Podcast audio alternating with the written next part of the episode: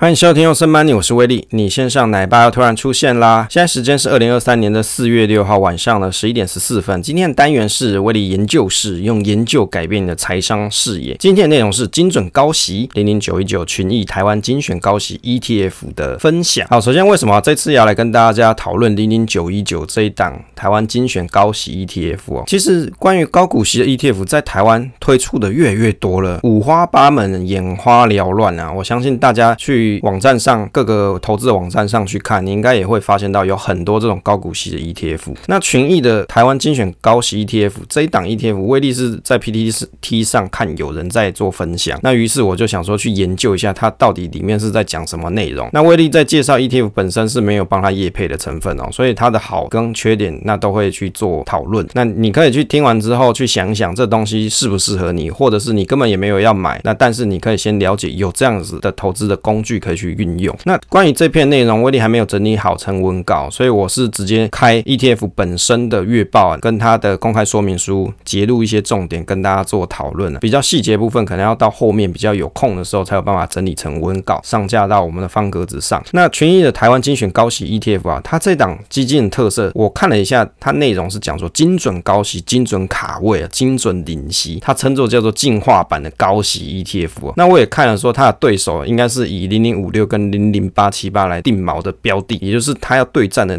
敌手是这些。那它的特点呢，是用宣告股利取代参考历史或是预测未来的方式，精准锁定高息的股票，好，就是可以分配比较高股息的这些个股内容。它是用已经宣告的股利来去做参考，来去做筛选的计算。那五月精准卡位高息股，十二月超前部署隔年股息股价潜力股。那高股息再加上时间复利，打造。到完美的现金流，这是他在月报里面写到的基金特色，所以我从里面我截录了一关键，精准哦，精准就是他的他的重点嘛，就是告诉大家他算的很准啊，他是等这些五月的时候，等这些高股息的个股，他已经公告要配多少钱了，他在做卡位这件事，这个跟零零九零零是不是有那么一点点的相似呢？哦，这有一点很雷同啊，可是它比较不一样，是十二月的时候，他又会用预测的方式来去计算说隔年的股息配发状况来做筛选的标准。这档基金的小档案哦，在二零二二年十月十三号是成立日啊，上市是十月二十，也就是你掐指一算，现在才到几月？四月嘛，所以它上市的时间其实很短啊，可能时间算一算都还没有半年，所以就它以现况来说，可以参考的资料真的很少，甚至你在月报上也看不到它有公告它的绩效表现状况或是内扣费用的实际情况，这些是查不到的，因为上市时间太短了。目前所公告的经理费用是零点三 percent 一年，保管费是零点零。三五 percent，也就是相加在一起大概是零点三三五 percent 啊，这个是总费用的部分。当然，实际上的内扣费用你还要等，在 ETF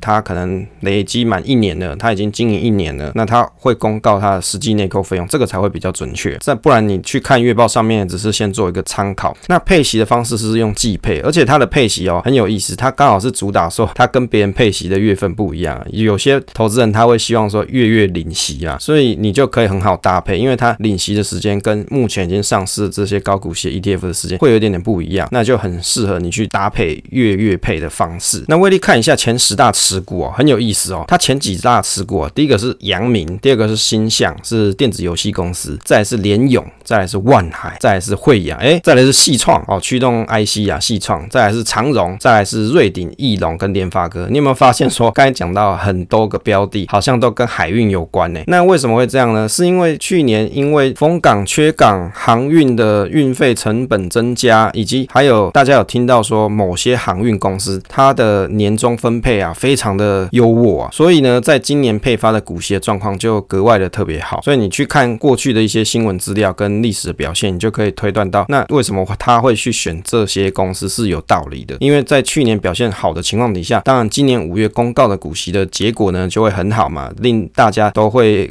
刮目相看，于是这档 ETF 它就很容易筛选到这个标的进来。所以半导体行业大概占了投资产业别的四十二 percent，另外呢，航运业占了二十四 percent，再就是电脑以及周边十四 percent。大概最主要三个重点的比重是这些。那我们来看一下说 ETF 的文宣写的什么东西啊？文宣就是这一档投信哦，这个 ETF 投信它所标榜的优点嘛，它肯定是要告诉你一些优点，不然你干嘛会想去投资？现在市面上一大堆这种高股息的 ETF 了，已经很。都很多了，就以前我一在研究的时候，那时候才六档，现在超多档，我都不知道用手指头，十根手指头可能都数不完。那他文轩是写到说，纯股族的三个愿望，一次为你达成啊！什么三个愿望？第一个就是精准高息，等于是。告诉你说，配息的状况一定是很准的哦。他可以领到的息是这个变动是比较小的，因为它都是依据这些公司它已经公告的配息状况来去做筛选嘛。当然，他领到的股息就比较容易预期。海选市值前三百大股票，每年五月二十号，所有上市柜企业去宣告股利政策之后，他就立即调整持股，精准掌握高息股，也就是现在公告哪些是配息比较高的公司，这前三百大公司，他从里面去挑。配息高的把它选进来。到了十二月的时候他又会去使用当年前三季 eps 成长率找出获利好未来有潜力配发出高股息的优质股然后再把它筛选到他的投资组合当中。那他文献里面还有一句话很有意思啊手上已经有许多高股息 etf 的配置哦打一个问号就告诉大家说你手上是不是买很多高股息 etf 了？那他这一档呢是主打三六九十二月配息也就是其他的高股息的 etf 它可能是在别的月份配，那它就主打三六九十二来配，让你可以打造这种月月配的概念。关于这个月月配，我记得我某一集节目内容有跟大家分享我自己的观点啊。事实上，我觉得月月配这个东西是你自己可以打造出来的，你可以去选，比如说不同配息的月份的 ETF，把它组合成你自己的月月配的投资组合。当然，你也可以另外一个做法，就是我领到的股息之后，我就先存在银行里面不要动嘛，那我就每个月拨一部分的钱到另外一个账户里，那等于是说我。就是月月配的概念嘛。比如说我已经领了二十万股息了那但是我希望我每个月都可以领股息的感觉。那我就自己用转账功能就好啦二十除以十二嘛那除出来的钱就是我每个月可以领到的钱呢其实也可以这样做啦但是有些人他不希望做这种方式他是希望每个月都实际上领到收益分配的感觉那他才叫做月月配。那我觉得如果你是有这样子需求的投资人的话那这一档刚好他的配息时间是跟其他的错开那可能就可以达成你的目标。文学里面有提到各指数历年股利率那它所 pk 的标的有哪些？台湾精选高息指数嘛就是这档所 tracking 的指数。另外就是台湾高股息指数那是零零五六嘛再来就是 MSCI 台湾 esg 永续高股息精选三十指数那就零零八七八。再来就是台湾加权股价指数这就买零零五零嘛这类似啊当然因为台湾加权股价指数并不是完全就是零零五零哦并不是只是说这两个绩效表现很相近。那我观察一下它这里有提到二零二二年的状况以这一档指数啊，台湾精选高息指数，它的股利率是九点五 percent。那其他的像台湾高股息指数是七点七，那 MSCI 台湾 ESG 呢是五点三，在台湾加权股价指数是三点六。平均起来，它用二零一七年到二零二二年的平均结果来看，它这一档台湾精选高息指数是八点二。好，那如果是台湾高息指数的话是六点七，再就是 ESG 这一档是五点六，那台湾加权股价指数是四点二。好，所以它有做了平均，也就是如果你是追求股利率的人来说，诶、他，它这档表现是不错，因为它八点多嘛，其他就是六五四嘛，所以看起来以股息利率来比较的话，那它这档表现是不错了。它回撤的结果看起来是这个样子。那它这一档指数所要解决的是什么问题啊？我看它文宣上写的还蛮清楚啊，它有提到说第一代的台湾高股息指数是参考历史的表现预测未来表现嘛，这摆明就讲零零五六这一档指数啦，零零五六所追踪的台湾高股息指数。那第二代台湾高股息指数呢是以当年度宣告的股利的结果去筛选成分股。那他所提到是调整持股的时间点不佳没有办法掌握到所有企业的股利政策。那他这一档台湾精选高息指数所主打就是以当年度宣告的股利结果筛选成分股没错哦。但是他是以每年五月二十前所有企业宣告的股利宣告完之后他就立即去调整持股。另外呢是排除当年度已经出席完毕的股票也就是已经出席完的他就不会再计算在他的筛选清单当中。中。所以它为什么主打叫做精准卡位当年高息，就是目前在它的铺里面有确定要发股息的，而且是在排名前几名的，他就把它选进来，所以它叫做精准卡位。因为当五月多的时候，大部分可能已经宣告完鼓励政策了，那他就会去调整他的持股。当然，宣告完鼓励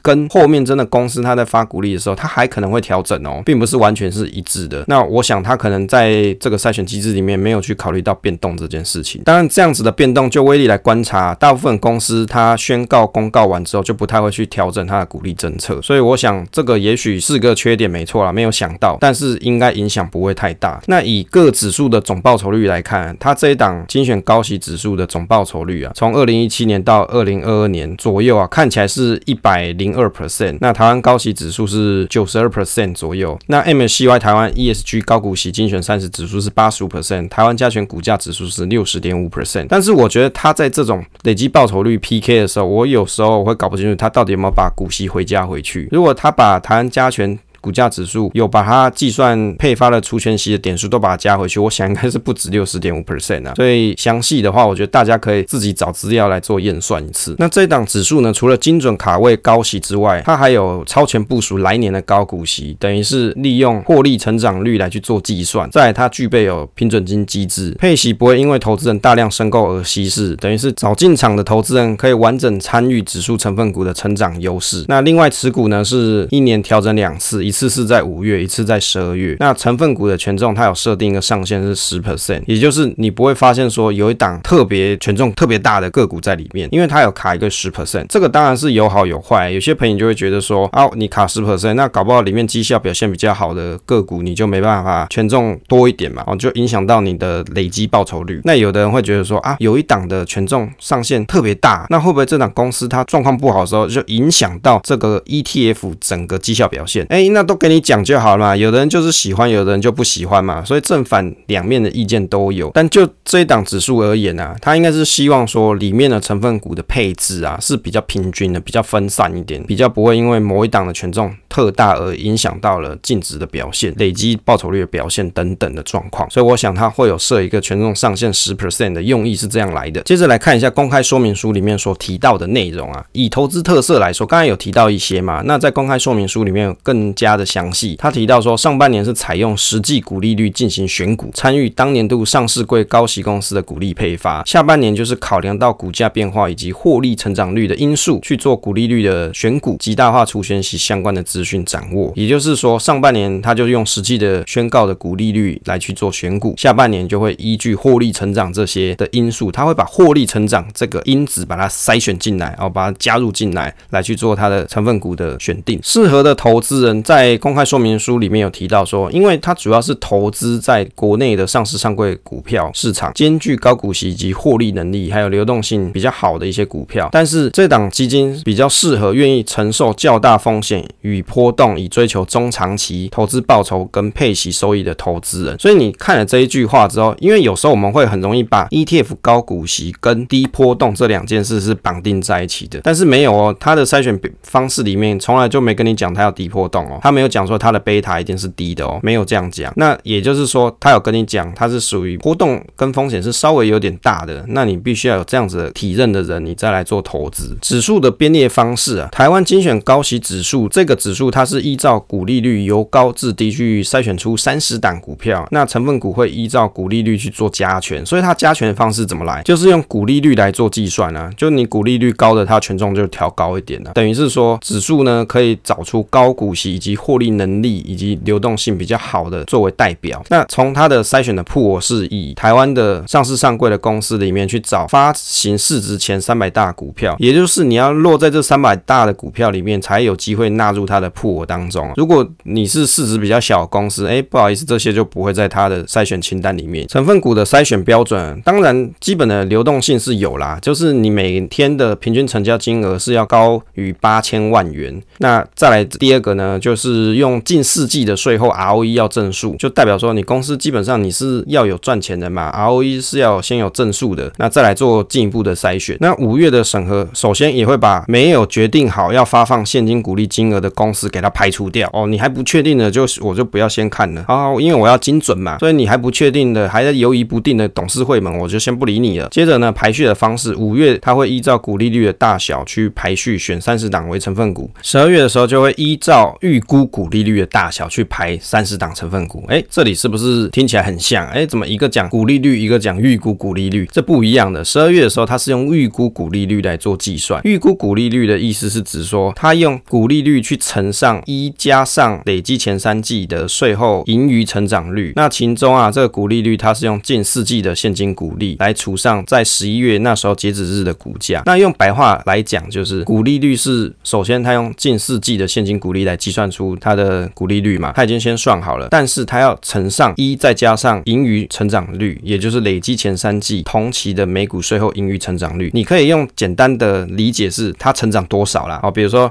今年的这一档表现，它比起去年来说成长了五趴，哦，那你就想一加五 percent 再乘上股利率，哦，大概就是这个概念了，也就是它会用个股的成长表现来去当做预估股利率的由来，哦，预估股利率它就是先用现在已经知道的股利率嘛，现在已经知道的资讯，然后去乘上它今年的对比去年的成长的表现，那于是你就可以得到一个预估股利率，它再用预估股利率在十二月的时候来去推算。哎，明年的时候配息会比较好的公司有哪些？然后把它筛选出来，好，用这样子一个简单方式来达到它成分股的筛选方法。那其中关于这个指数成分股的替换原则啊，我看到他在写说十二月的定审时啊，需要满足至多替换八档的限制，也就是说它是有设定一个门槛值，也就是最高就是这八档。好，在十二月的时候，它是这样做计算，这样好处就可以避免说因为指数的成分股大幅度的换股而导致内扣成本上升嘛，因为你换股是要成本的嘛，又不是说不用钱，这样想换就换，不是啊？你换股的话，成分股换股会导致 ETF 的内扣成本是上升，因为它要卖股票嘛，你会有一些磨损啊，就是手续费的损耗。所以它这里有去定义说，哎，我至多在十二月的时候，我就设定一个八档的限制，比如说像零零九零零啊，它就没有设定这种东西嘛，你就变成说，哦，我搞不好里面的成分股都换了一轮，都是有可能的。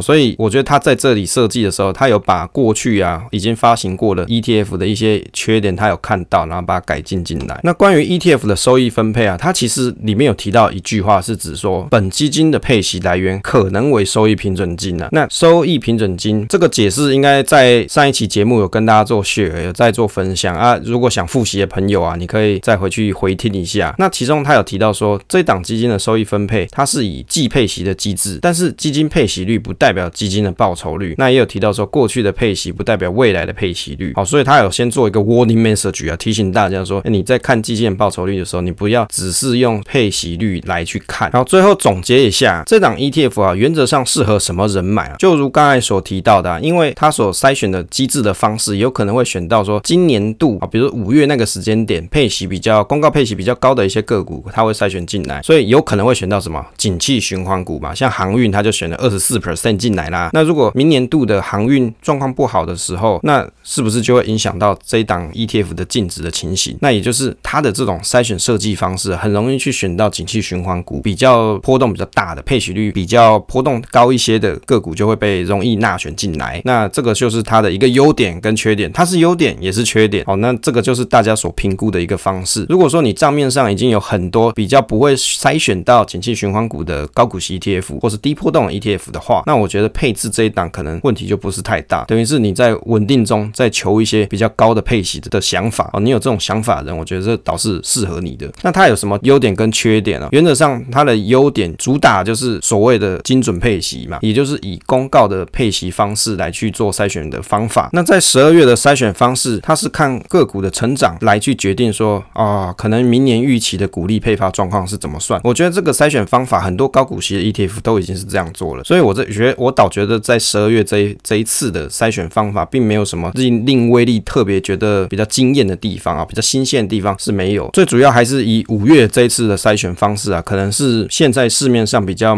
没有出现的情况。再来就是他把一些 ETF 高股息会有的优点都把它纳进来，比如说有收益平准金啊，再来就是它是季配息啊，再来就是它配息的月份跟其他人是不太一样的啊，你比较好做月月配啊，所以我觉得他把很多人想要的东西都把它补齐了。那明显的缺点有哪些？就刚才讲的，可能容易筛选到景气循环股，那这个可能会影响它它的净值值的稳定度哦，比如说你是希望用这档 ETF 拿去做质押的朋友，那你就要可能要小心它波动会不会特高。当然，这个累积报酬率的东西啊，跟它的净值的波动啊，可能要比较长一点的时间来做观察啦。那我觉得这研究这个也是蛮有意思的啊。以上就是威力这一次的研究啊，跟大家做分享啊。那不代表说要推荐大家去做购买哦。不管你是要买什么标的，一定要自己仔细研究之后，你再去做下一步的行动。好，分享总是单纯的快乐啊，期待下一次再见。